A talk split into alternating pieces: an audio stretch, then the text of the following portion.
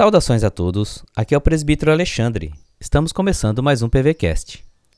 Hoje vamos meditar numa mensagem do reverendo Manuel Delgado. E o tema desta mensagem é O golpe de lança.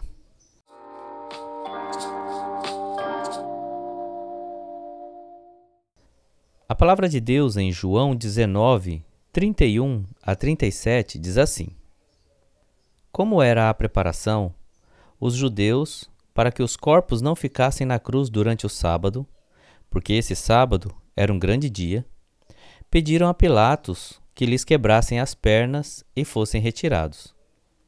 Vieram então os soldados e quebraram as pernas do primeiro e depois do outro, que fora crucificado com ele.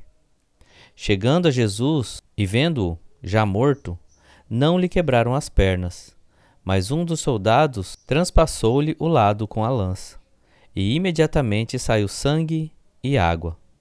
Aquele que viu dá testemunho, e seu testemunho é verdadeiro, e ele sabe que diz a verdade, para que também vós creiais, pois isso aconteceu para que se cumprisse a Escritura: nenhum osso lhe será quebrado. E outra escritura diz ainda: olharão para aquele que transpassaram. O registro do apóstolo João deste golpe de lança lateral atingindo e rompendo os seus órgãos internos foi uma prova inequívoca de que Jesus verdadeiramente estava morto. Ele não desmaiou, como alguns céticos vieram a sugerir, mas de fato morreu. E a sua morte foi confirmada neste ato pelos soldados romanos.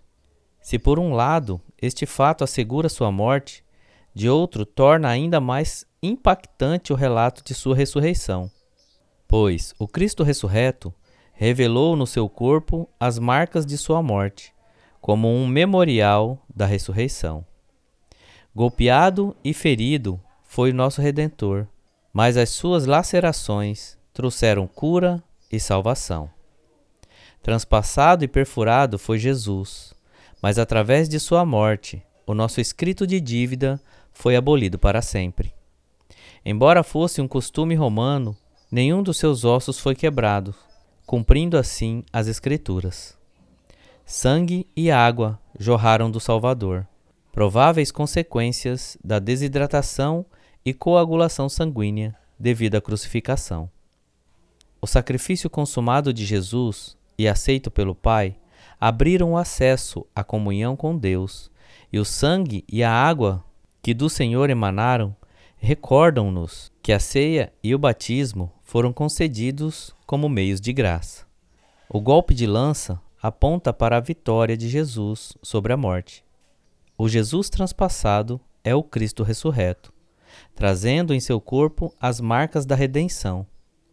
No dia de sua volta gloriosa, seus algozes contemplarão aquele a quem transpassaram. Oremos ao Senhor.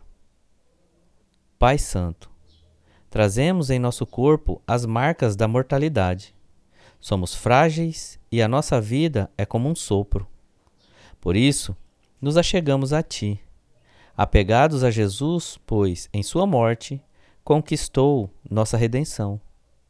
Que as marcas de dor e sofrimento em nossas vidas sejam cicatrizadas por teu divino poder, e que assim como fizeste com Cristo, até mesmo as cicatrizes revelem em nós a vitória que concedes aos filhos de Deus. Em nome de Jesus que oramos. Amém. Esta é a palavra de esperança de hoje. Você gostou?